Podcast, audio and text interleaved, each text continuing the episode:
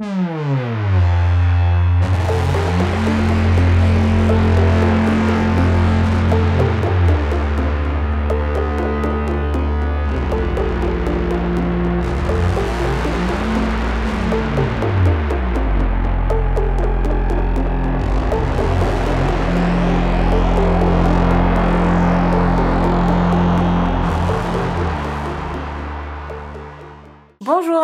tous et bienvenue dans cette 23e émission des Bibliomaniacs.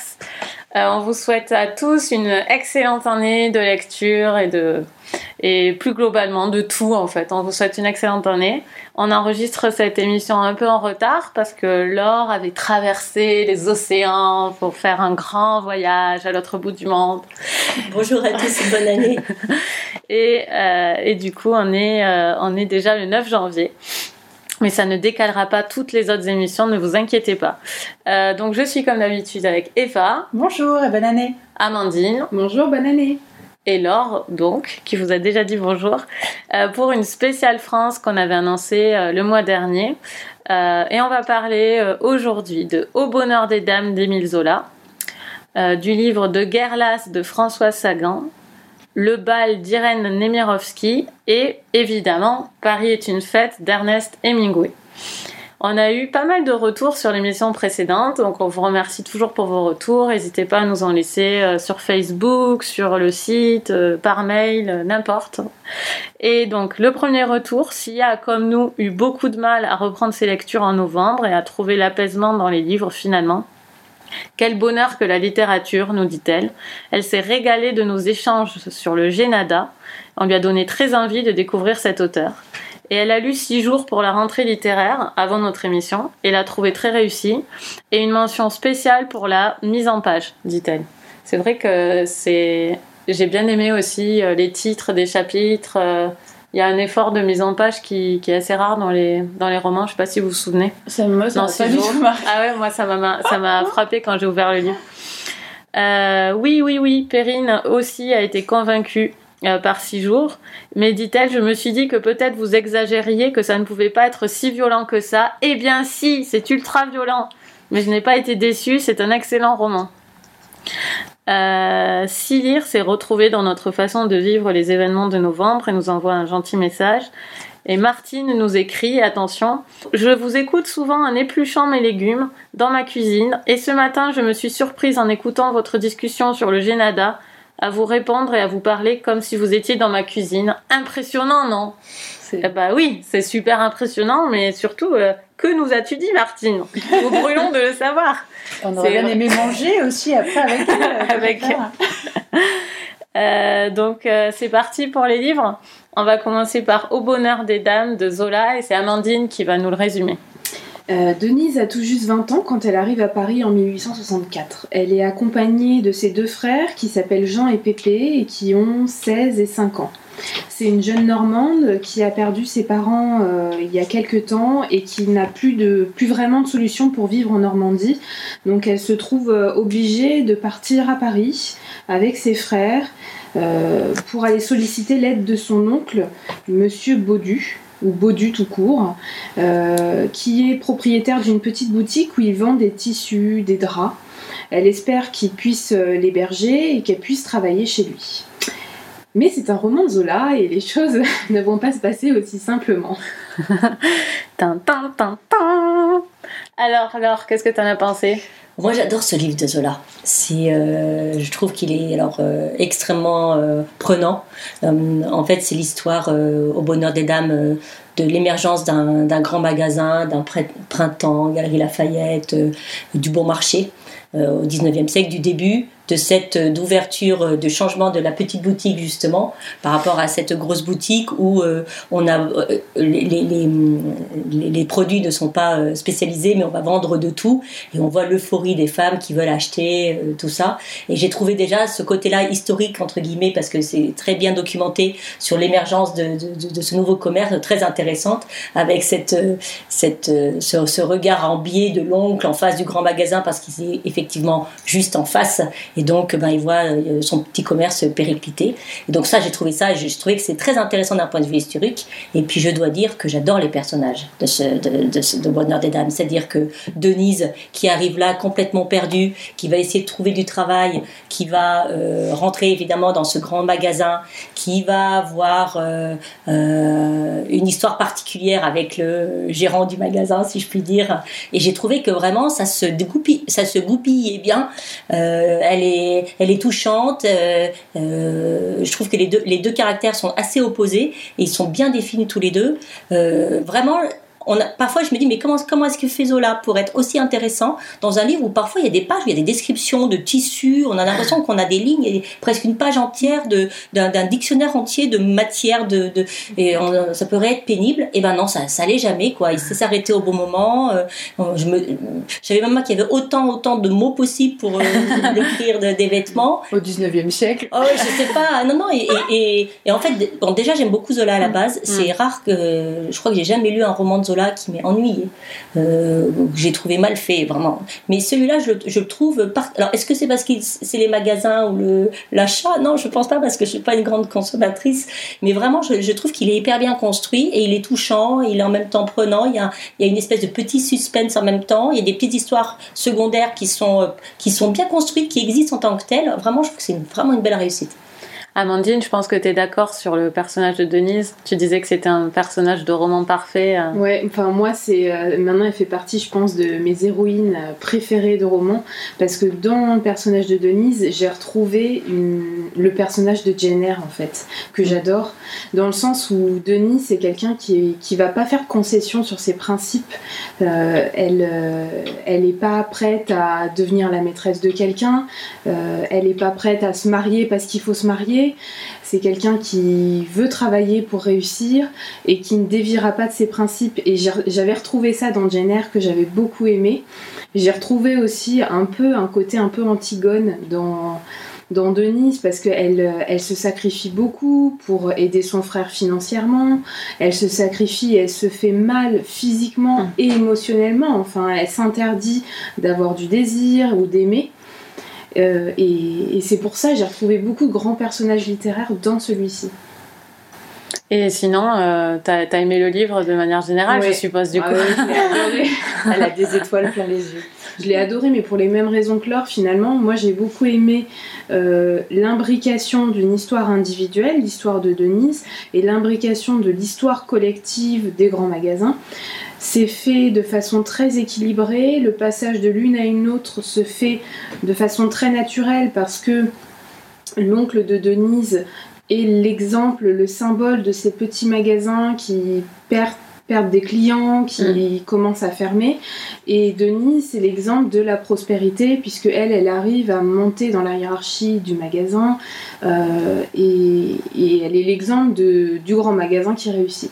Donc finalement, ça se fait... euh, ça, ça se lit, au départ j'avais beaucoup, beaucoup d'a priori, et en fait ça se lit non seulement sans douleur, mais en plus avec beaucoup de plaisir. J'ai lu ça comme un page turner d'un roman cont- contemporain. Ouais, tout à fait. Pour moi, c'est pareil. euh, je, suis très emballée par ce livre. Et comme, euh, comme Laure, j'aime Zola, mais euh, je l'avais pas lu celui-là, même, même pas à l'école en fait. Et, euh, je, je le trouve excellent. Et ce qui m'a frappé, c'est euh, l'intérêt si large de Zola pour tellement de choses. C'est ce que j'aime chez Zola, de manière générale, puisqu'il a écrit sur plein de, de, sujets différents, c'est documenté sur plein de choses. C'est vraiment euh, un, un artiste besogneux. Et en même temps, dans le livre en lui-même, euh, l'égal intérêt qu'il porte euh, au sentiment humain, à l'économie, euh, à la société, à la famille, tous les sujets sont traités avec une justice et une égalité euh, hyper démocratique, c'est-à-dire qu'on n'arrive même pas à voir quel est le sujet qu'il préfère, tellement il les traite tellement tous avec la, la même passion et la même précision. Et c'est ce que j'ai encore vu dans ce, dans ce livre-là. Et, et, et moi, j'ai été emballée, absolument emballée par, par ce livre. Il y a des passages qui résonnent tellement avec ce qu'on vit actuellement. Euh, je pense que chacun y verra ce qu'il veut, mais il n'est pas cynique sur le progrès. D'ailleurs, quand on lit ses notes d'intention à la fin, de, dans l'édition que j'ai, en tout cas, il y a euh, les notes d'intention de son livre, euh, ce, ce qu'il s'est écrit à lui-même pour dire ce qu'il voudrait que ce livre soit avant de commencer le projet. Ses objectifs. Et voilà, ses objectifs. Et moi, je suis toujours très émue quand je sais, même si je n'aime pas un livre, que le projet a été réussi. Et alors là, mais c'est tellement pleinement réussi, on dirait qu'il a, on dirait qu'il a écrit ce texte après avoir écrit son livre parce que euh, c'est vraiment tout ce que j'ai pensé dans, dans le livre. C'est-à-dire, il voulait un personnage qui soit pas cynique sur le progrès. Il voulait pas, il voulait pas que le progrès euh, soit euh, décrit comme euh, comme quelque chose de forcément horrible, tout en étant très euh, critique Mhm. quand même dans son livre euh, sur la fièvre des, des soldes qu'on peut retrouver maintenant, l'engorgement des gens dans le, le goulot d'étranglement pour rentrer. Il y a des scènes quand même qui, qui font penser à des cohues et des cohues angoissantes. Et, euh, et c'est c'est vraiment ce qu'on vit maintenant. Et j'ai trouvé que le personnage de Denise était, était super. La- tout, tout, tout ce qui est dans ce livre est super. Et voilà, bravo. Enfin, il est mort, mais bravo. Eva, Alors moi, j'ai absolument pas aimé ce livre, mais non, je plaisante. Ah. je déteste les. tu fais tout le temps la même blague, Eva. Oui, mais moi j'y crois chaque fois. Non, mais moi qui suis euh, quelqu'un qui euh, n'est pas forcément le, goût pour les classiques, euh, j'en ai lu assez peu, ça me plaît euh, pas toujours.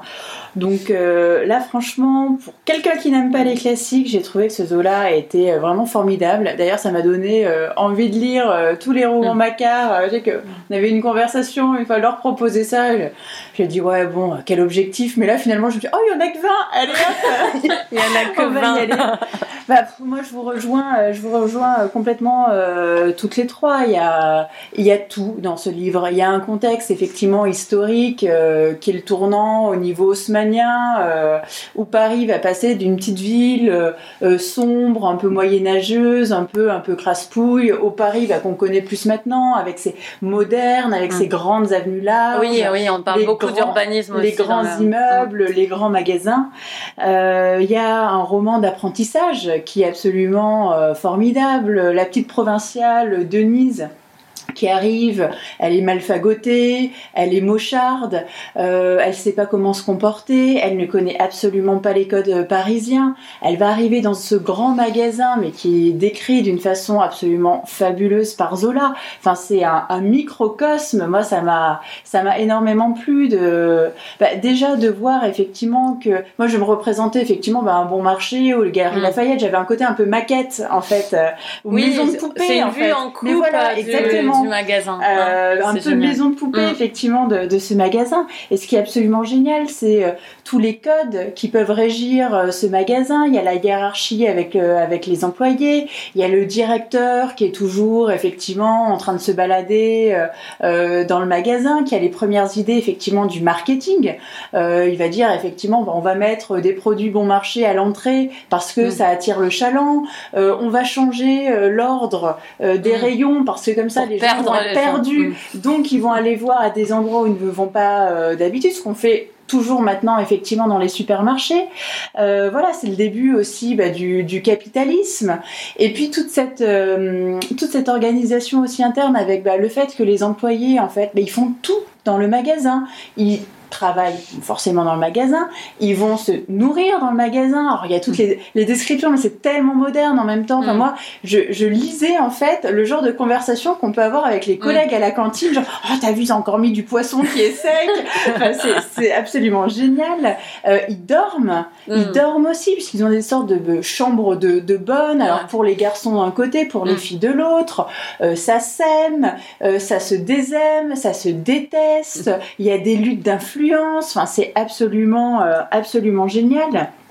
Et puis, euh, effectivement, bah, le roman d'apprentissage avec Denise, le roman d'amour.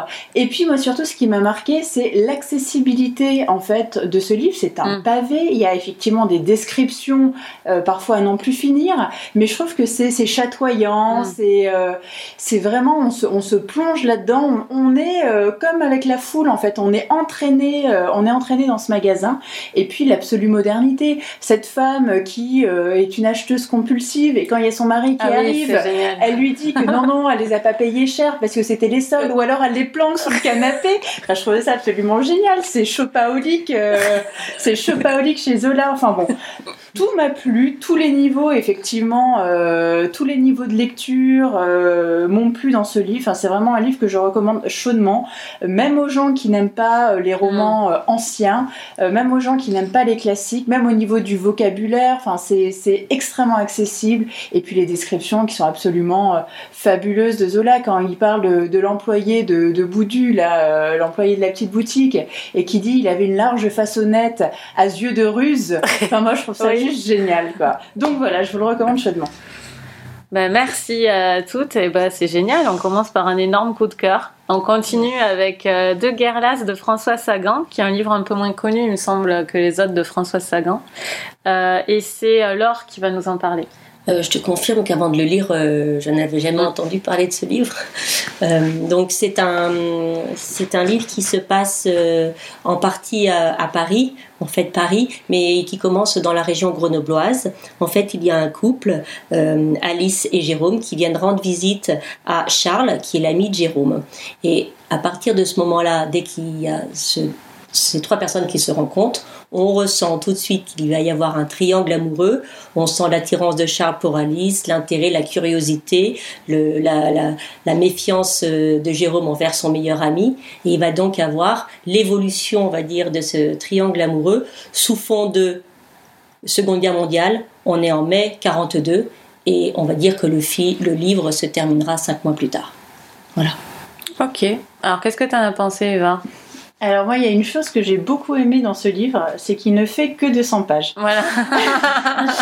Euh, moi, j'avais euh, adoré euh, le tout premier livre de Françoise Sagan. Alors, ben, j'ai un trou pour le. Comment il Bonjour s'appelle Tristesse. Bonjour Tristesse. Alors, Bonjour Tristesse, pour moi, c'est, c'était un chef-d'œuvre. Je trouvais que tout était parfaitement millimétré et surtout, j'avais adoré la plume de Françoise Sagan.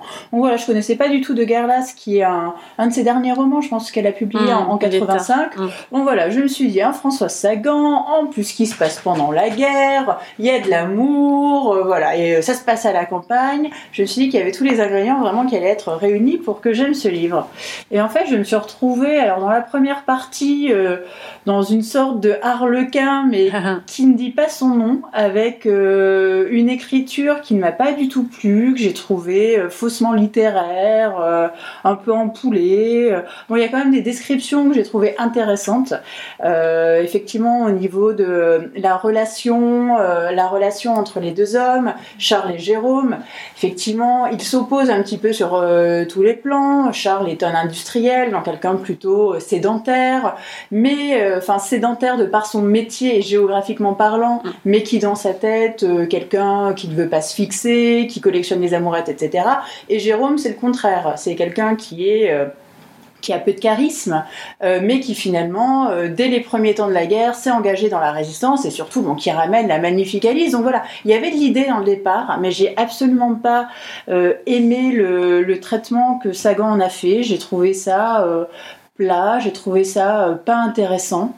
Euh, au niveau de la partie qui se passe à Paris, là déjà l'écriture, j'ai trouvé c'est amélioré. Est-ce que ça a été Ah, écrit en même temps? Est-ce que ça a été écrit pareil? Mais en tout cas, ça a perdu le côté, on va Mm. dire, empoulé. Je parle de la plume. D'accord. Euh, ça a perdu le, le côté empoulé euh, qui m'avait énervé au début du roman. Alors par contre, ce qui se passe à Paris, enfin, je me suis dit c'est c'est un peu comme les gens qui veulent écrire sur la Shoah parce que ça fait vendre. Là, je me suis dit bon, elle avait envie d'écrire quelque part une histoire d'amour, un triangle amoureux, et elle s'est dit ah ah, si on mettait, euh, si on saupoudrait tout ça de résistance, hein, ça donnerait un côté Mm. un peu euh, un peu sérieux, une tension dramatique. Et j'ai trouvé que sa résistance, mais elle était en, en carton En pâte. Alors Euh, c'est vraiment, euh, c'est quoi la, la résistance? C'est un vague rendez-vous dans un parc. C'est une femme qui arrive dans un appartement et qui dit Je suis la femme de Jérôme, on va tous vous sauver. Ok, génial. Enfin, j'ai trouvé que le, le contexte historique était, euh, était, complètement, euh, était complètement bâclé. Et surtout, j'ai euh, regretté quelque chose. Enfin, moi, je l'ai lu euh, pas dans la version poche, je l'ai lu dans la version euh, Gallimard euh, Mm. brochée. Et en fait, grosso modo, la quatrième de couverture résume tout jusqu'à mettre la dernière phrase, en fait, euh, la dernière phrase du livre. Donc j'avais même pas ça quelque part pour me donner un petit peu de tension, parce que je savais déjà que je savais pas exactement comment on allait en arriver là, mais en tout cas je savais comment ça se terminait. Donc j'ai même pas eu ce suspense. Donc bon bah voilà, euh, il faisait que 200 pages, donc je l'ai lu en deux heures, et puis je suis passée à autre chose. Encore une quatrième de couverture euh, qui aurait dû être évitée, quoi. Ben non, mais c'est je, je suis rarement euh, admirative euh, Des quatrièmes. des quatrièmes de couverture. Je me rends compte que très souvent, ce sont des gens soit qui n'ont pas lu les livres, soit qui spoilent, mais je sais pas pourquoi. D'ailleurs, pour nous euh, gâcher le, le plaisir de C'est lecture. juste pour que tu l'achètes, hein, c'est tout. Ouais, mais bon, enfin, je sais pas, euh, c'est un peu dommage. Enfin, moi, j'ai trouvé extrêmement dommage que la dernière phrase euh, me soit Mm. donnée, puisque bah, finalement, on, on perd, euh, on perd euh, tout le suspense. Donc voilà, bon, j'ai trouvé que c'était un livre. Oh, il est pas, il est pas désagréable non plus à lire, hein. mais bon, ça, pour moi, c'était une lecture, on va dire, assez anecdo- anecdotique. C'est pas un nanar, mais mais presque, quoi. Voilà. Alors moi, je suis, je suis très déçue par ce livre parce qu'on l'a mis à l'émission parce que je l'avais commencé dans le train en allant enregistrer euh, les Bibliomaniacs du mois dernier euh, euh, chez Eva. Et j'étais très enthousiasmée par le début. Et comme on a parlé de cette émission spéciale France, j'ai dit, bah voilà, je suis en train de lire ça, ça a l'air génial. Alors moi, j'ai beaucoup aimé le début. Et je pense que Françoise Sagan s'est ratée. Et j'ai l'impression qu'elle aurait dû rester dans ce huis clos euh, qui fonctionnait Mm, très mm, bien. mm. Pour moi, c'était pas du harlequin. Enfin, en tout cas, j'ai aimé, euh, j'ai j'ai aimé le début. C'était plaisant et bien écrit, euh, insolent euh, comme il faut. Et puis, euh, j'ai bien aimé la différence entre euh, l'engagé politique et le et le mec qui, qui pense à ses petites affaires dans son dans son coin et et, et comment les deux peuvent se rejoindre. J'ai adoré leur dialogue. euh, pendant que la fille dormait, euh, euh, il y a un dialogue euh, où elle est allée se coucher, les deux Mmh, parlent. Dans le Je trouvais ça très bien. J'ai aimé beaucoup le personnage du, du tombeur euh, où il s'est très leur arrangement entre les deux. Enfin, j'ai trouvé ça libre, un peu nouvelle vague. J'ai bien aimé le vraiment le début. Et alors là, quand ça part à Paris, j'ai dit mais qu'est-ce qu'elle a fumé quoi, Mhm. n'importe quoi. Elle aurait dû. euh, j'ai l'impression qu'en fait, elle avait prévu. Enfin, j'en sais rien, mais elle avait peut-être prévu. Euh, de rester dans le huis clos et elle s'est dit quand même il va falloir traiter cette partie-là puisqu'ils en parlent et tout on va les amener à Paris. Euh, enfin moi j'ai trouvé ça mais risible enfin la scène avec le SS euh, euh, à Paris enfin le, je sais plus si c'est un collabo ou un SS enfin bref euh, à Paris euh, est, juste ridicule. J'avais honte de lire le livre à ce moment-là et de vous l'avoir proposé alors que euh, alors que j'avais adoré le début. Heureusement qu'il était court hein, sinon je vous aurais appelé euh, directement mais donc euh, voilà, je suis euh, moitié-moitié. Je suis contente de l'avoir lu parce que j'en avais lu qu'un de elle et au moins ça enlève un peu le mythe total euh, que m'avait provoqué euh, Bonjour Tristesse. Parce que euh, ça casse un peu, euh, ouais, pour moi ça casse un peu le mythe. Mais le début était, euh, enfin, moi, pour moi le début était vraiment à la hauteur et je suis quand même contente de l'avoir lu. Et Laure, Laure, t'en as pensé quoi? Moi, Je je vous trouve un peu dur. Moi, je vous trouve un peu dur. C'est la fleur bleue de Euh, l'émission. Alors, je- où j'ai été surprise, c'est que je m'attendais pas en lisant euh, euh, De Guerlas avec le titre à lire une romance. Et Mm. tu as raison, euh, Eva. je me suis pas dit que c'était Harlequin, mais je me suis dit on est bien, dans- c'est pas de la chiclite, mais on est bien dans de la romance là quand même. On est bien dans le triangle amoureux et c'est vraiment le sujet principal en fait du livre et c'est pas du tout la guerre en fait. Mm. C'est pas le. Oui, c'est pour ça que je voulais qu'on en parle, parce que je trouvais ça intéressant de faire un, un truc d'amour sur fond de guerre. Alors, une fois que j'ai compris que c'était une romance, Mm. je me suis mis dans le schéma. Je vais lire un livre romance et euh, ben, sans en attendre beaucoup plus, tu- Mm. parce que je me mets pas dans le même état d'esprit euh, quand j'attends un livre historique. Donc ça ne m'a pas gêné le fait que euh, le contexte historique soit pas du tout développé, soit un peu évacué rapidement. Euh, je m'attendais pas en fait à ce qu'il soit développé. Euh, j'ai- bien aimé aussi effectivement l'ambiguïté en fait des relations entre les personnages, tout ce qui est sous-jacent, les non-dits, Mm. euh, la, la façon dont effectivement cette jalousie entre les hommes se, se, se passe. Alors, je dis pas que je me suis, je me suis ennuyée à quelques moments, mais après c'est reparti. J'ai trouvé qu'à Paris, en fait, ça faisait un petit peu un rebond on est dans une romance, donc bah, ça correspond à la Mm. romance. Euh, je me suis demandé comment est-ce que ça allait, ça allait finir quand même. Donc, euh, j'ai pas été euh, profondément déçue par ce qui se passait. Je trouvais que ça correspondait au schéma où on commence. euh, Il y a deux garçons, il y a une fille, comment ça va se passer? Bon, bah voilà, au début, il y en a deux, après, il y en a deux, ils se retrouvent. Enfin, voilà, et que sans dire exactement l'histoire, je m'attendais pas à grand-chose de plus. Euh, moi, j'ai pas trouvé qu'il y avait une différence de style entre euh, la première partie et la seconde partie. Euh, j'ai pas trouvé que c'était vraiment en poulet, Eva, mais je trouve qu'en fait, on retrouve euh, cette façon de traitement bourgeoise, un peu, de traiter oui. le sujet euh, que j'avais trouvé. Je trouvais qu'elle le faisait déjà quand elle était plus jeune, euh, sur, sur Bonjour Tristesse, où les personnages se vouvoient, Mm. où euh, ils sont un peu de la haute, oisifs. On retrouve Mais ça. c'était les années euh, 50, quelque Voilà, part. Non, mais dans Ah, dans Tristesse. Oui, mais là, C'était elle- les us et coutumes des années 50. Là, on est quand même. Dans les années elle l'é- 40. Elle l'écrit en 1985 aussi. Donc elle-même, elle est sur la fin de sa vie quelque part. Eh ben, euh, je trouve qu'on retrouve cette maturité dans le livre, en fait. Qu'il y avait pas, il y a peut-être cette fraîcheur qu'il y a peut-être en moins que dans Bonjour Tristesse où elle était plus jeune, où là, il y a un, un traitement, en fait, de la relation de couple et de la relation homme-femme qui est un peu plus mûr que ce qu'on trouvait dans Bonjour Tristesse. Et donc, malgré tout, bah, ça enlève un peu de, de peps et de fraîcheur, en fait. Mm. C'est comme si la vie était passée par, euh, par-dessus tout ça, le temps, et que bon, il y avait un côté un peu plus, euh, on baisse les bras, enfin, je sais pas comment dire, un peu plus désabusé. Mm. Voilà. Alors après, moi, voilà, moi, je me suis pas, euh, je me suis pas ennuyée. Euh, c'est pas un coup de cœur, mais c'est vrai que 200 pages c'était bien et, et voilà. Non mais voilà, je quand tu nous l'avais vendu en disant Mm. c'est génial, je veux pas dire c'est génial. Moi, le début, franchement, les pages que j'avais lues dans le train, je les trouve toujours géniales. Je reste euh, là-dessus. Non, non mais moi j'ai passé voilà, j'ai passé Mm. un, un- un bon moment. Amandine. Euh, ce que j'ai aimé, on va dire, euh, la seule chose peut-être que j'ai aimé dans ce roman, c'est la thématique de l'amitié entre Jérôme et Charles. Parce que ce qui est intéressant dans la façon dont elle euh, traite la question, c'est finalement deux amis d'enfance qui se sont séparés pour vivre des vies différentes, se retrouvent quelques années après, mais euh, sont devenus deux hommes complètement différents. Est-ce que l'amitié subsiste? Est-ce qu'il euh, se trouve toujours des points communs? Est-ce que l'amitié peut rester malgré tout ça?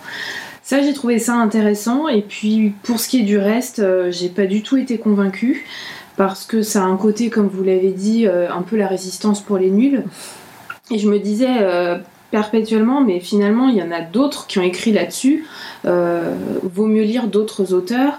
Pareil pour le triangle amoureux que j'ai trouvé traité d'une façon qui faisait assez fausse. J'y ai pas cru du tout au déclic, enfin à ce qui s'est passé à Paris. Euh, D'autres ont écrit mieux et à chaque fois, moi je pensais à Simone de Beauvoir, euh, Le sang des autres pour la résistance et L'invité pour le triangle amoureux, qui sont deux romans qui parlent de la même chose mais d'une façon vraiment brillante, enfin euh, bien meilleure. Et c'est pour ça que du coup j'ai pas été emballée, parce que je pense que j'ai lu des choses meilleures avant de lire celui-là. Tandis que nous, on a, on- c'est vraiment le meilleur livre qu'on a lu, celui-là. Non, moi, dire, ouais, dans- mais même dans un. Parce que bon, Simone de Beauvoir, c'est vraiment une qualité de Mm, plume oui. qui est exceptionnelle, mais même dans un niveau Oui. beaucoup plus courant, on va dire, tu lis La bicyclette bleue de Régine Desforges, au moins ça t'entraîne sur voilà, les routes de France et. euh, En fait, c'est pour des thématiques finalement assez similaires, la guerre et l'amour, au moins, enfin là, c'est un- vraisemblable. C'est- et c'est vraiment romanesque. Quel assumé, bon souvenir etc., de lecture. voilà.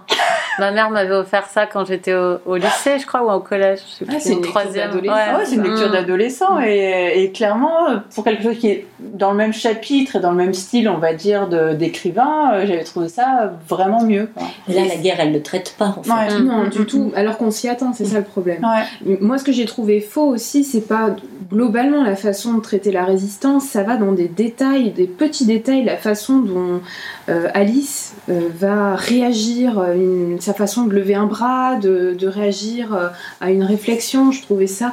Alors, j'ai pas d'exemple malheureusement que j'avais noté, mais des fois ça fait profondément faux, on n'y croit pas du tout, c'est extrêmement théâtral, et je crois pas une seule seconde que même dans les années 40, les gens pouvaient réagir comme ça. Ouais, ça m'a fait penser à un vieux film de ce côté-là, moi. Exact. Un peu Elle fait un peu exagéré. princesse, moi je trouve, Ouais. un petit côté, un petit côté princesse. Bourgeoise à la là, campagne. Voilà, exactement. Bon, passons à. Donc, ça, c'était Deux guerres lasses de François Sagan. Donc, euh, allez-y, s'il est à la bibliothèque. euh, exposé. si vous n'avez pas mieux à dire. S'il est au relais de la gare de je sais pas quel village. non, allez, on est méchante. Donc le bal d'Irène Nemirovski, euh, ça va être Eva qui va nous en parler. Alors le bal, c'est un court roman qui se passe euh, avant la, Seconde Guerre mondiale. Et on est chez les Kampf, euh, une famille, donc le, père, la mère et la fille adolescente. Et les Kampf, ce sont des anciens pauvres qui se sont brutalement enrichis à la suite bah, d'un gros coup de chance en bourse du père. Et donc bah, Madame Kampf, qui a connu des années et des années de vache maigre, qui a été bien frustrée, euh, bah, veut rattraper le temps perdu et a envie de rentrer dans la bonne société, de fréquenter des gens qui, euh, qui sont riches, euh, qui ont de l'entre-gens. Et donc elle décide pour cela d'organiser un bal. Mais malheureusement pour elle, ça ne va pas se passer comme elle l'avait prévu. Ouais, ça va être dur de parler de ce livre sans parler du, du grand truc qui se passe pour l'organisation de ce bal. mais on va essayer. Amandine, t'en as pensé quoi? Oh, J'ai adoré. Je l'avais déjà lu, hein, donc c'est mm. une relecture, euh, mais je l'ai relu de façon différente, je pense. Je l'ai encore plus aimé que la première fois. Ce que j'aime, c'est les personnages, parce que finalement, ce qui fait la richesse du roman, c'est Rosine, euh, la mère, et Antoinette, la fille, leur relation. C'est la description de l'adolescence. Moi, j'ai plus ressenti ça lors de ma deuxième lecture. Euh, Antoinette a 14 ans, elle est tout, tourne autour d'elle-même. Alors évidemment, elle a des raisons d'être malheureuse. Sa mère, ne lui montre pas euh, spécialement de marque d'amour. Sa mère a décidé de faire passer son propre bonheur avant celui de sa fille.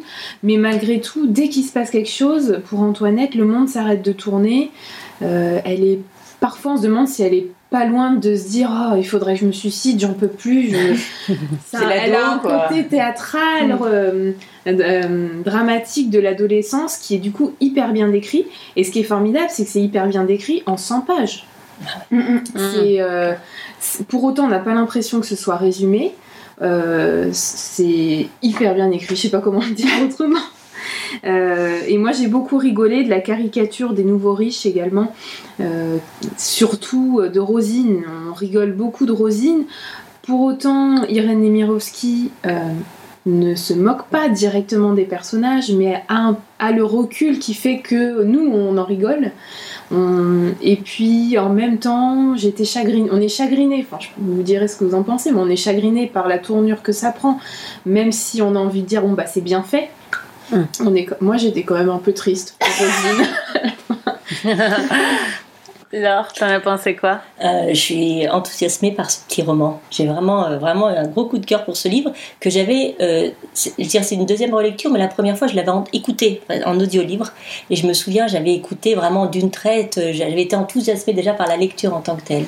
Et là où je suis absolument d'accord avec, avec toi, Amandine, je trouve que c'est un tour de force, c'est la justesse de, des situations, des caractères en en si peu de pages, en si peu de mots, comme si c'était vraiment le mot juste à chaque fois. Il n'y a, jamais, a jamais une chose de trop et c'est extrêmement bien décrit, c'est visuel, on les voit, on voit les déceptions, on, imagine les choses, comment elles se passent. Euh, et en même temps, il y, a tout, il y a tout ce qui existe dans un livre, c'est-à-dire il y a une belle écriture, il y a des personnages bien campés, il y a une action quand même qui se passe, il y a une espèce de suspense, il y a des déceptions, il y a, il y a et puis il y a je suis pas sûre qu'elle n'ait pas voulu se moquer, moi, mm. euh, par rapport à ce que tu dis. Je trouve que moi, je, je ressens une, un petit cynisme, enfin, une petite moquerie, là, comme ça, mais justement, qui est pas méchante, donc qui passe très bien. C'est quand même une vision de ces nouveaux riches, euh, qu'elle gratine quand même un petit peu. De... Mais jamais directement. Ça, non, non, elle est jamais, oui, on, on, sent pas une volonté de, de, de, de, taper sur ces nouveaux riches, mais on a, il y a cette finesse humoristique. Elle appuie où ça fait mal, quand même. Voilà, oui, mais elle, ou, alors, elle nous montre où faut appuyer pour que ça passe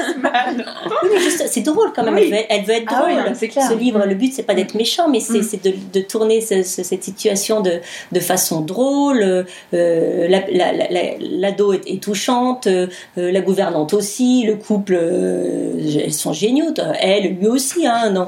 Enfin vraiment, je, je, trouve que c'est une, une sacrée, euh, une sacrée réussite quoi. Alors mm. visiblement, ça, il utilise aussi des, un peu son expérience personnelle. Il y a des, des fonds autobiographiques mm. pour pour raconter son histoire. Et c'est peut-être pour ça d'ailleurs qu'on la sent si vraie. Il y a un côté, il y a un côté réel. Moi qui m'a beaucoup plu. On est vraiment, on est vraiment dans le salon pendant, pendant le bal. On est vraiment à plusieurs endroits de, de dans la rue. Enfin, moi j'ai beaucoup aimé ce côté, ce côté réel. on vient de parler de Zola. j'ai un peu eu l'impression de lire un livre du 19e en fait, avec en format en format nouvelle, mais mm. parce que c'est un petit roman, mais un peu avoir retrouvé cette qualité de, de, de, de description, de justesse, de réalisme. Ah, vraiment, c'est un super livre, je recommande. Eva, t'en as pensé quoi? Ah, Moi, j'ai adoré. C'est euh, c'est vraiment petits oignons, c'est hyper bien dosé, c'est extrêmement bien écrit. Bah, comme vous l'avez dit euh, toutes les deux, euh, Amandine et Laure, les personnages sont extrêmement bien campés. Moi, ce que j'ai adoré, c'est effectivement, alors, il y a le côté vraiment euh, comment dire, il y a vraiment une chute à l'histoire, c'est très bien tourné. Donc déjà au niveau narratif, euh, voilà, il y a le suspense, euh, comment ça va se passer, comment les gens vont réagir, etc. Donc la boucle est bouclée et, c'est vraiment génial au niveau narratif. au niveau description, c'est vraiment top. Et surtout au niveau psychologique. Enfin, le père finalement, on va le mettre un peu de côté parce que c'est lui qui est responsable de la richesse, mais il est finalement assez falot. Et il y a plutôt une sorte de triangle, j'ai trouvé, entre d'opposition entre la mère et la fille d'un côté et euh, la mère et la prof de piano qui est aussi sa cousine euh, de l'autre. Et j'ai trouvé qu'Irène euh, Irène Nemirovsky était vraiment très très forte pour justement euh, opposer la mère et la fille, puisque c'est le début finalement de la crise d'adolescence pour cette gamine qui a 14 ans.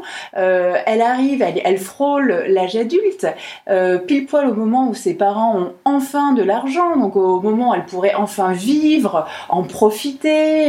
elle, elle sent que voilà, c'est son heure, voilà.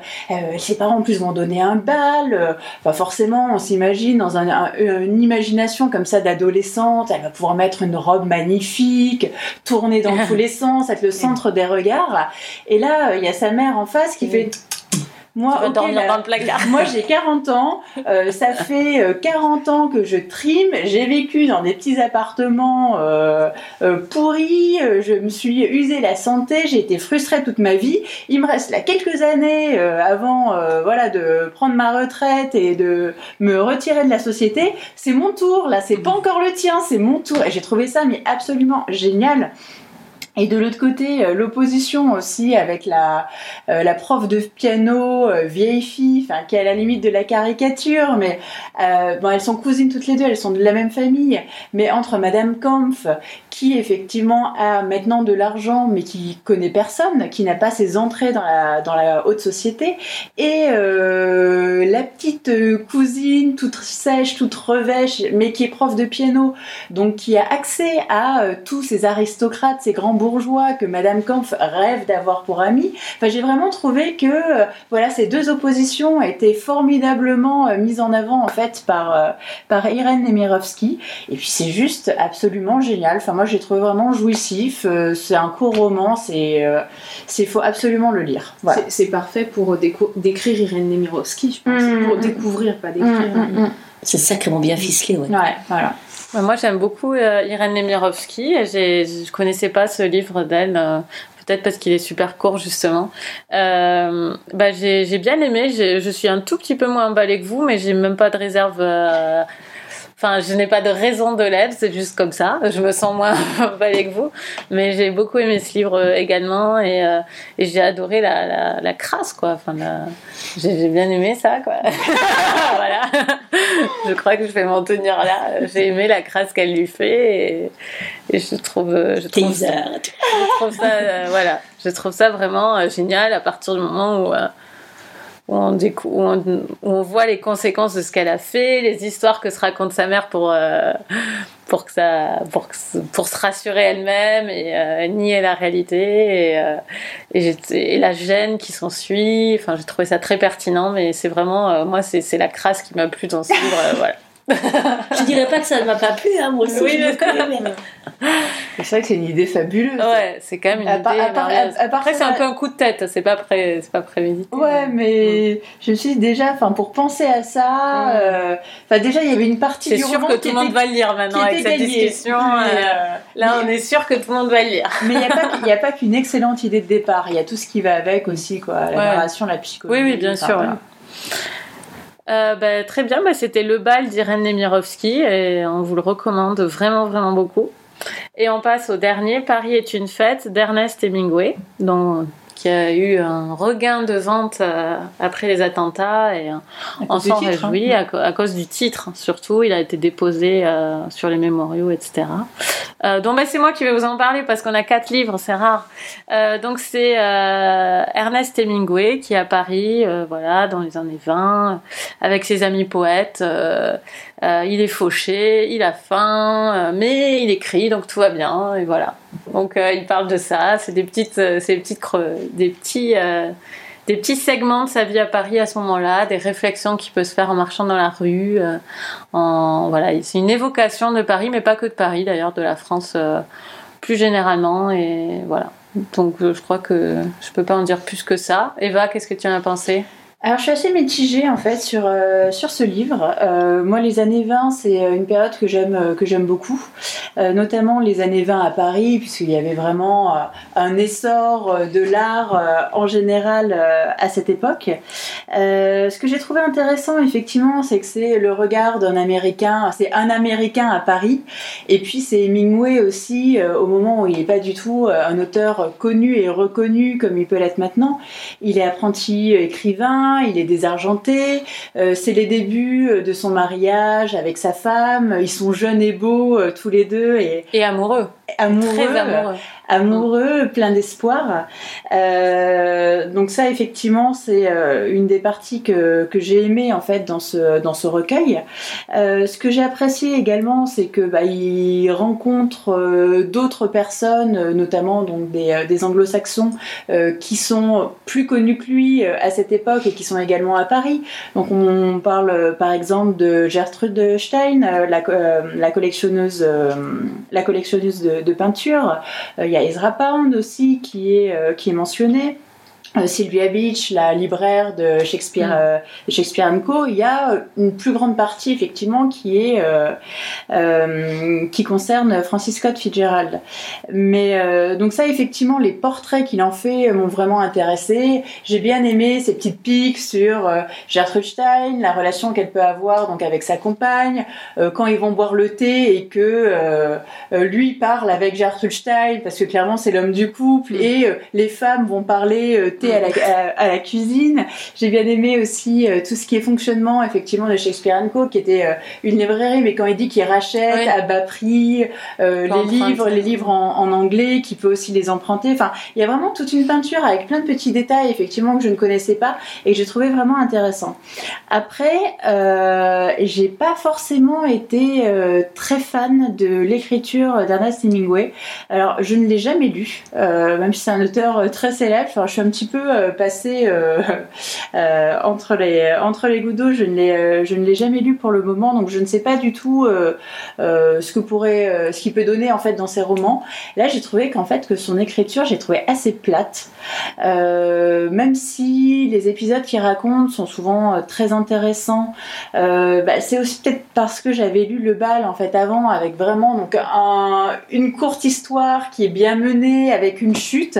Bah, j'ai trouvé que lui, ça s'arrêtait toujours un petit peu de façon brusque, euh, qui avait pas vraiment bah, ce qui peut faire la force pour moi euh, d'une nouvelle ou d'une chronique, euh, quelque chose où la boucle est bouclée, quelque chose où à la fin, voilà, il y a le petit truc qui permet bah, de mettre le point final et de passer à autre chose.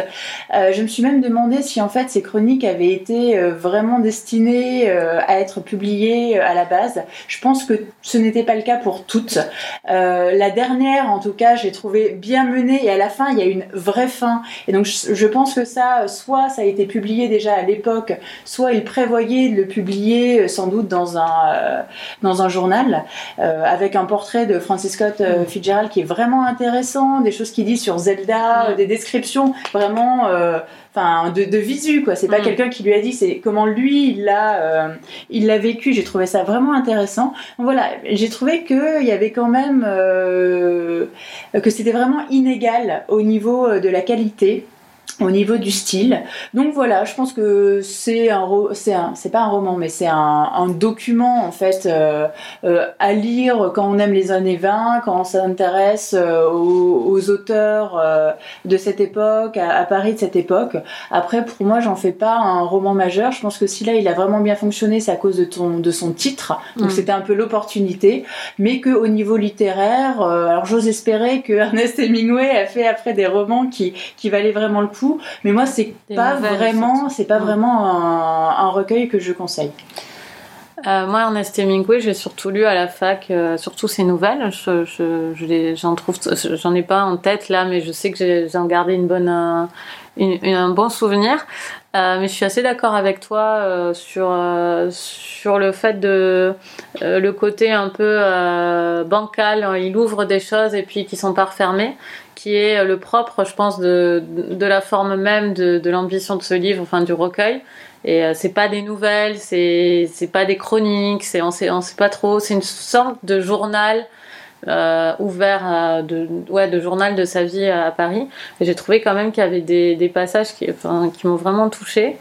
Euh, surtout ce qui dit sur le printemps à Paris. Euh, il y a une phrase sur le printemps à Paris qui m'a marqué qu'en gros, si c'était le printemps à Paris et qu'il faisait beau, la seule, euh, la seule chose qui pouvait vous empêcher de passer une bonne journée, c'était les gens.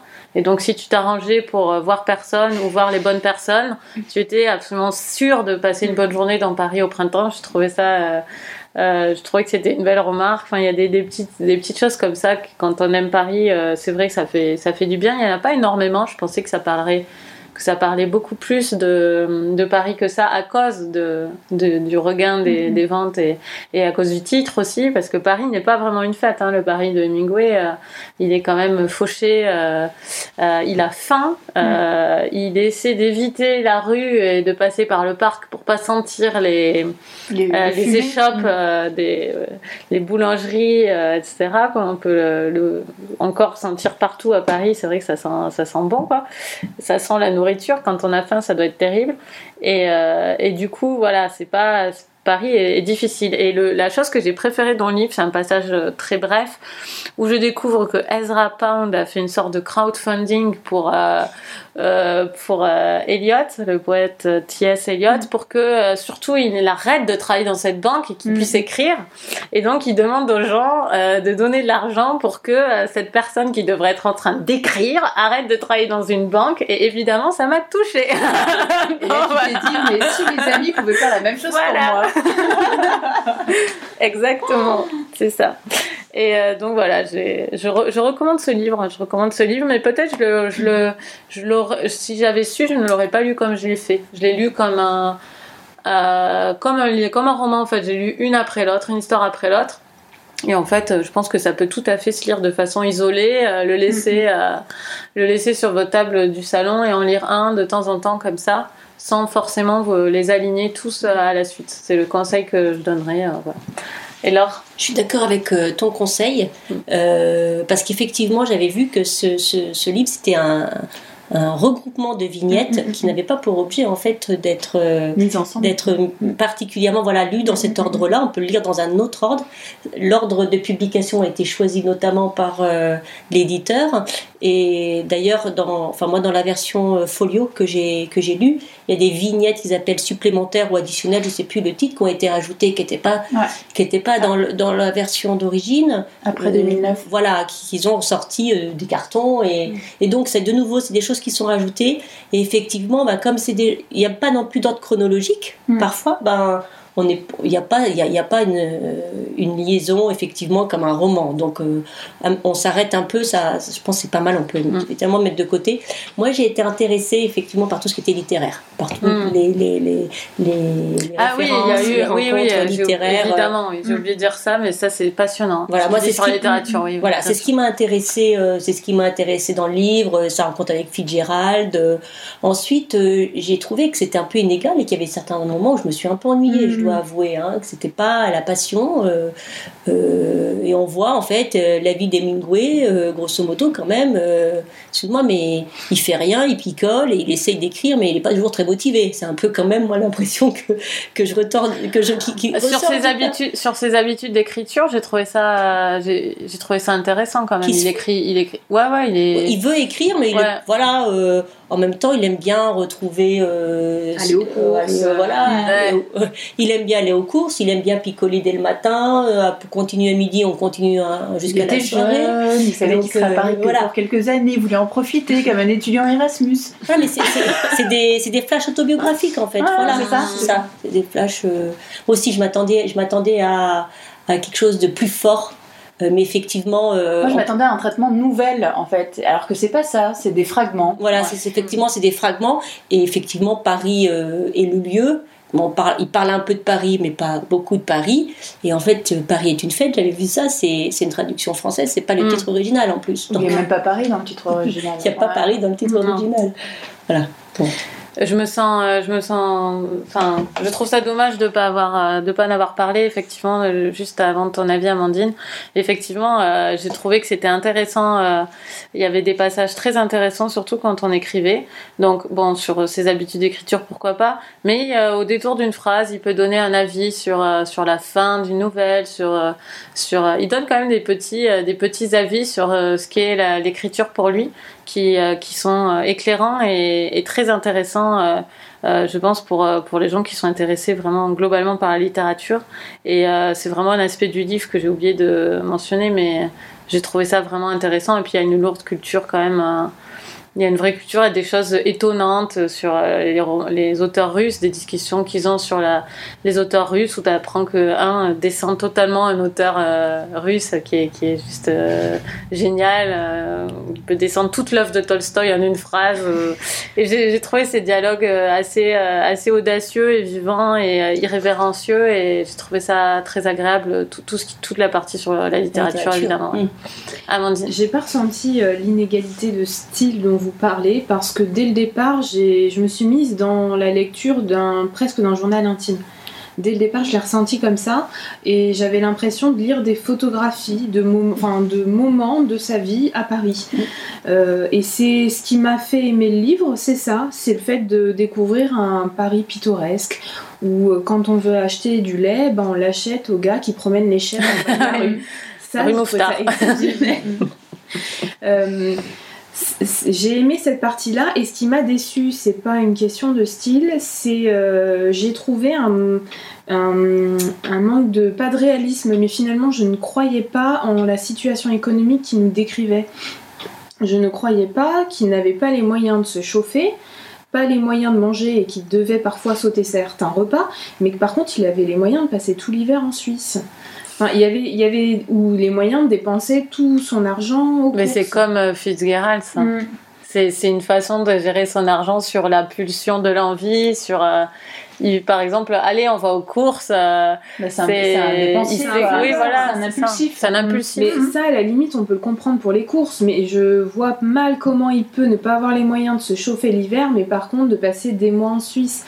Et, et du coup, je l'ai pas ressenti euh, dans le sens où oui, c'est un flambeur pour certaines choses. Il est débrouillard. Mais je me suis dit, est-ce que, est-ce qu'il est, c'est, c'est un roman C'est finalement. peut-être le côté c'est- chronologique, Mm. ou peut-être qu'au moment Ouais. où il n'arrive pas à Euh, chauffer, oui. c'est au début, parce qu'il avait encore jamais Ouais, ouais, ses C'est nouvelles. ça. Et que quand il est en Suisse, C'est pas la en même fait, époque. Parce que j'ai re-regardé le- un peu la, la, bio- la ligne biographique en fait de- d'Hemingway, et je crois qu'effectivement la Suisse, ça doit être quelques années plus tard, quand là déjà il, Il a dû euh, commencer à être C'était, publié. avant- Ouais. c'était vers la fin de son couple aussi, de, de ce que j'ai compris. Donc c'est peut-être Mm. ça. Mais du coup, C'est entre m'a- 22 et 26 en fait. Ça, j'ai ça. pris un recul par rapport au livre en me disant bon il y a des côtés sympas et en même temps il y a des côtés on a l'impression qu'il qu'il raconte un peu des bêtises enfin Mm. euh, qu'il est je veux bien de la fiction mais j'ai l'impression qu'il se moque un peu du C'est pas de la c'est fiction, la fiction, hein. hein, Non, je crois non. que c'est vraiment de- des, des vignettes euh, autobiographiques. bah, alors euh, à la Ah non, il y a- fin y a- moi dans l'édition que j'avais à la fin t'as des passages où il explique que c'est euh, c'est un- une fiction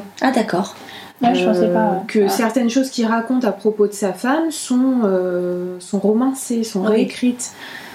Oui, Donc, parce qu'il les a euh, écrits tardivement par rapport à la date Ouais. à laquelle il se place aussi. Mm. Du coup, c'est aussi un livre qui est difficile. c'est difficile de se positionner parce qu'on sait pas des fois si on se positionne vis-à-vis d'un journal intime. Moi, je l'ai lu comme ça et puis à la fin, on découvre qu'en fait, il y a des choses, c'est de la fiction. Mm. Euh, bon, malgré tout, j'en garde un, un souvenir positif. euh, aussi pour des raisons comme vous, j'ai aimé le Paris euh, intellectuel des années 20. J'ai adoré euh, des, les passages quand il parle de Fitzgerald parce que Mm. c'est un auteur que j'adore et il en parle avec beaucoup de sérieux et en même temps beaucoup de moquerie. C'est exceptionnel la façon dont il a. C'est un pince sans rire un peu. euh, Ouais. Il était jaloux. ouais, un petit peu. Ouais, il y a de la, il y a, Oui, il y a il de la, il y a de la Il jalousie. était envieux de. Il réussit de Fitzgerald Ouais. à ce moment-là. Mm. Mais Moi aussi, j'adorais ça. Il savait pas qu'il euh, il durerait plus longtemps que l'autre. mais- Et ça m'a donc pour résumer en fait ça m'a j'ai été réconciliée avec Hemingway avec ce euh, avec ce livre parce que moi j'avais lu euh, des nouvelles il y a quelques années et j'avais été systématiquement déçue par les nouvelles parce que j'y trouvais ce que toi Eva tu trouves dans ce livre une sorte d'aridité émotionnelle enfin comme s'il nous balance que des faits et on manque d'une analyse fine sur les émotions de ces personnages et finalement, ce que je lui reprochais à Hemingway dans ses nouvelles, c'est ce que j'adorais chez euh, Fitzgerald. Mm.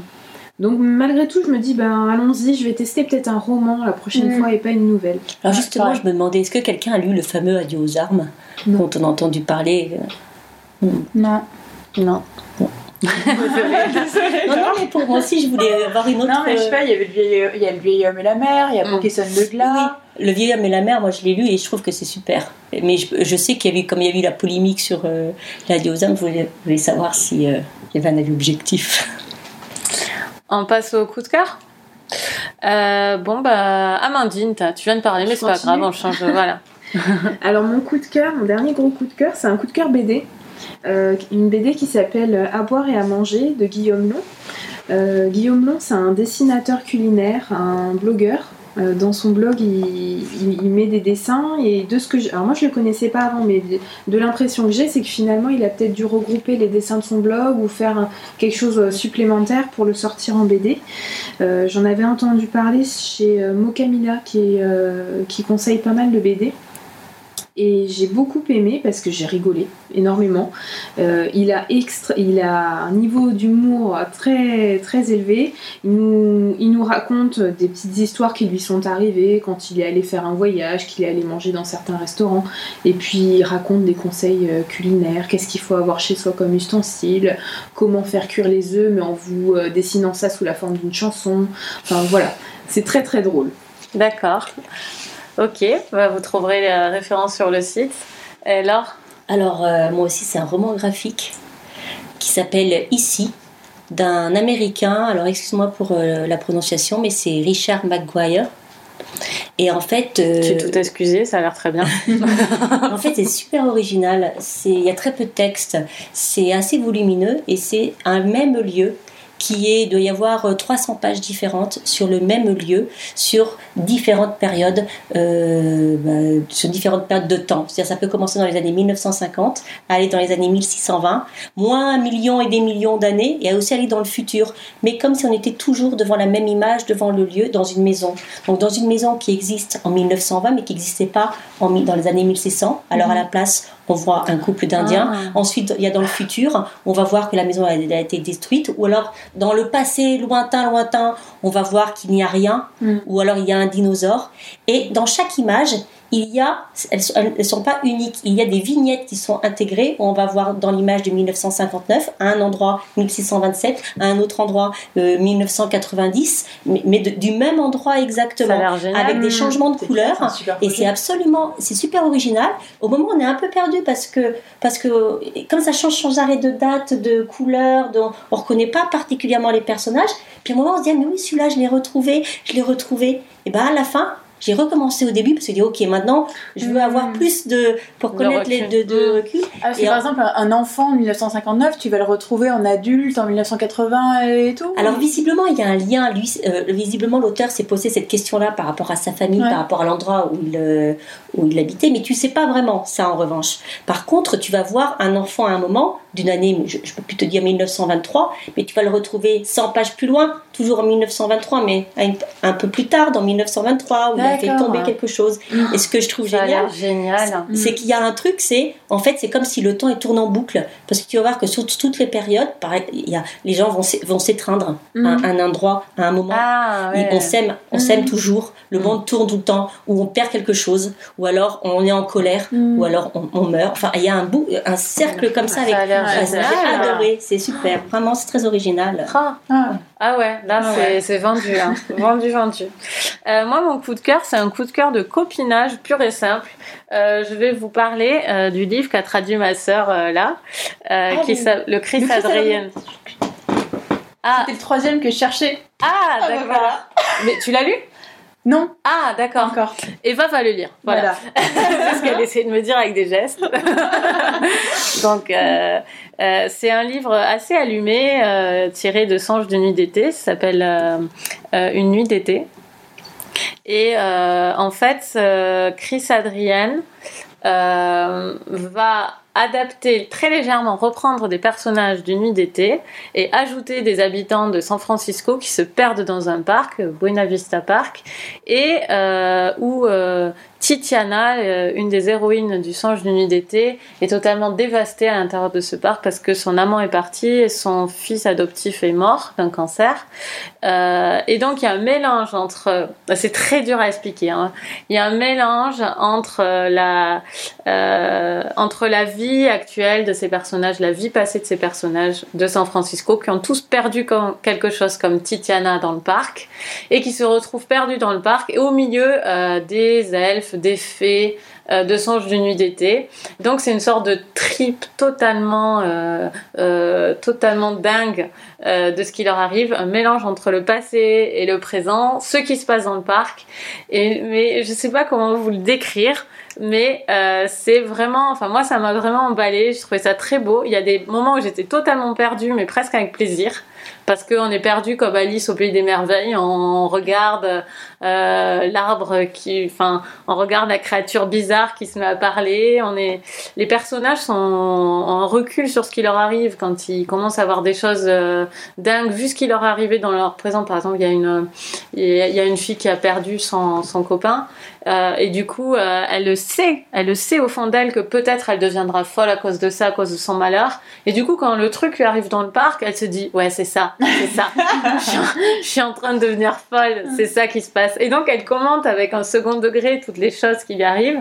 Puis il y en a qui sont beaucoup plus pragmatiques. Les premières choses étranges qui leur arrivent font ok, euh, c'est That's donc life. voilà. Et donc c'est euh, c'est vraiment intéressant. Et pour moi les scènes qui m'ont le plus touchée finalement c'est les scènes avec Oberon et Titiana les personnages de Songe d'une nuit d'été qui vivent la mort de leur euh, euh, de leur fils en fait qui a une leucémie et euh, il y a ce passage qui est le passage initiateur de la tristesse profonde de Titiana et avec des aspects magiques. C'est-à-dire ils sont en même temps à l'hôpital et ils hésitent à faire confiance aux mortels qui donnent du poison à leur fils. Euh, il y a le nom de tous les poisons de la chimiothérapie etc il y a une description des médecins comme des mortels que les êtres euh, les êtres magiques que sont Titiana et Oberon ne savent pas s'ils doivent vraiment se fier à ces médecins ou pas, etc. Et, et puis il y a des aspects magiques dans le livre, il y a des choses qui apparaissent pour faire plaisir aux petits. euh, grâce à la magie de Songe de nuit d'été, il y a des choses qui apparaissent dans la chambre, il y a des... Enfin, il y a, il y a vraiment une imbrication euh, du magique et du réel dans ce livre. Enfin, moi, j'avais jamais lu un truc comme ça. C'est vraiment très, très particulier. Et moi, je suis vraiment emballée. Voilà. C'est un peu perché comme livre. C'est totalement perché, Ah oui, ça, faut ça avoir ressemble à un trip. avant. Faut prendre Non. de LSD ou pas Ouais, non, non, je, je pense pas que. Alors, oui, clairement, moi, je le compare à un trip, euh, clairement, de, de LSD par moment. Mais par contre, euh, le, par contre, ce qui est sûr, c'est qu'il n'y a pas besoin d'avoir lu, à mon avis, Shakespeare, mais je pense que c'est mieux. Mm. Pour ceux qui l'ont lu, parce qu'ils doivent voir plus de références que j'ai vues. Parce que moi, j'ai pas lu Sans genou d'été ou je l'ai pas vu au théâtre. Euh, mais euh, voilà. Et c'est super bien traduit quand même. Et c'est super bien traduit par Nathalie Bru, ma sœur. Voilà. Eva, alors, c'est quoi ton coup de cœur? Alors, moi, mon coup de cœur, euh, forcément, euh, c'est la suite de l'amie prodigieuse d'Elena Ferrante, donc le nouveau nom qui est sorti il y a deux jours. Et puis, bah, alors, je vais pas trop dévoiler. On reste sur la même lignée. Ça, ça, ça commence euh, là où l'amie prodigieuse euh, s'arrêtait. Et quand on a énormément aimé le premier tome, euh, voilà, d'une d'une série de livres, on a très envie de lire la suite, forcément. Et en même temps, on se dit non, mais peut-être que je vais être déçue, Mm. peut-être que ça va être moins bien. Et là, non, j'ai retrouvé avec le même bonheur les personnages, la vie du quartier, la superbe plume d'Elena Ferrante, son côté euh, psychologie pour les nuls, où elle arrive à, à dire Ça donne envie. hein. mais non, mais elle, elle, elle prend des sentiments, des réactions qui sont quand même ultra complexes, et elle arrive à les décortiquer, à les rendre d'une façon limpide. Euh, moi déjà dans L'amie prodigieuse et surtout euh, Poupée volée, ça m'avait euh, juste halluciné. Enfin, je suis toujours euh, dingue du talent que cette femme, parce que je pense vraiment que c'est une femme. Je suis Ah, convaincue. Je suis Euh, convaincue que c'est une femme et on arrête d'en parler maintenant. C'est une femme, voilà. Et, et franchement, je me dis, enfin, je, j'ai vraiment l'impression qu'il y a de l'autobiogra- autobiographie derrière ça. Enfin, le jour où on saura vraiment qui c'est, on va s'apercevoir que c'est une petite jeune qui a 20 ans, qui l'a écrit et qu'elle a jamais connu les années C'est 50, pas les possible. années 60. C'est pas possible. Non, c'est Surtout juste- avec le troisième tome. C'est, c'est juste pas possible. Quoi. Mm. Je pense que, enfin, franch- franchement, si, si j'apprenais que c'est une œuvre mais complètement de fiction, écrite par un homme de 30 Je ans pense et que tout, c'est je, potentiellement même une œuvre de fin de vie. euh, je tomberais, je tomberais des quoi. Mm. je pense. Je pense que c'est une dame, Mm. euh, ouais.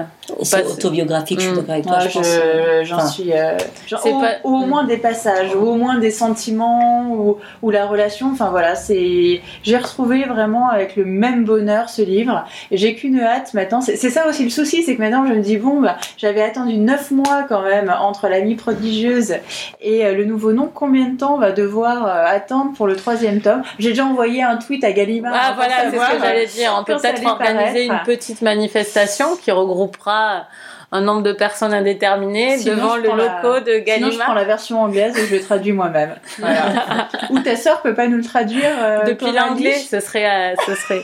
Bah, je trouve la traduction très bien en fait. Donc, euh, Bah ouais. restons sur euh, Elsa. euh, je sais plus quel est son nom de famille. Elsa Damien. Elsa Damien. Et donc, bon, comme j'ai pas trop développé euh, mon coup de cœur, je voulais euh, dire un grand merci à Laure qui a deux séances. Elle prend un air étonné alors qu'elle sait, Ah ouais. elle sait de quoi je Non, mais parler. je ne savais pas que c'était de ça que tu voulais encore parler. Parce qu'en fait, là, euh, juste avant l'enregistrement, j'étais à la Philharmonie de Paris Ah. pour aller voir euh, l'exposition euh, Chagall, dont Laure nous avait parlé il y a, il y a deux sessions. Et franchement, c'est génial, j'ai vraiment adoré. Et si vous avez envie d'y aller, courez-y parce que c'est que jusqu'au 31 ja- janvier. Donc vous avez encore, grosso modo, euh, trois semaines pour y aller. Donc allez-y vite parce que ça vaut vraiment le coup. Et donc, qu'est-ce que vous êtes en train de lire, Amandine? Donc, je suis en train de lire Le violoniste de Mechtil Borman. Mm. C'est Marjorie qui m'avait convaincue de le lire par un billet sur son blog. Marjorie, bah, on t'embrasse. Laure, Euh, je suis en train de lire euh, La renverse de Olivier A- Adam. Adam. Adam. ah oui, Euh, et c'est très bien. j'aimerais bien qu'on qu'on en parle du Olivier Adam. J'aime bien Olivier. Why not? Euh, et moi, je suis en train de lire euh, La zone d'intérêt de Martine Aimis, que j'ai fini par acheter en anglais. Et pour le moment, je me régale. Je trouve ça très très bien. Et moi j'en lis deux, je lis euh, Millennium 4, j'ai craqué, je me suis dit ah alors euh, comment ça va se passer? Et, euh, et là bah, comme j'étais dans les transports, j'avais pas envie de prendre le gros volume, j'ai pris La nuit qui ne finit pas d'Agatha Christie, c'est euh, mon livre préféré en fait d'elle que je voulais relire parce que le 12 janvier ça va être les 40 ans de la mort d'Agatha Christie. Donc voilà, je vais faire un petit billet sur mon blog et donc j'avais envie de, Mm. de me remettre dans, mes, dans les meilleures Voilà. Bah super. Bon bah le mois prochain ce sera euh, une spéciale oiseau. Comme on avait fait une spéciale ours, on fait une spéciale oiseau. Alors vous allez devoir m'aider. Alors Il pleuvait des il oiseaux pleuvait des oiseaux de Jocelyne de Saucier. Jocelyne Saucier, c'est un livre québécois. Euh, Ne tirez pas sur l'oiseau moqueur. de Harper Lee, un classique américain, et euh, L'oiseau du bon Dieu. de McBride. James McBride. Voilà, c'est ça. Chez Gallmeister. Donc euh, voilà, donc vous, euh, vous pouvez les lire d'ici là, en lire un ou pour participer hein, en nous écoutant et en parlant, en coupant vos légumes dans la cuisine avec nous. bah écoutez, au mois prochain, on vous souhaite de super lectures et comme d'habitude, on était ravis d'enregistrer cette émission. À bientôt. Au Au revoir.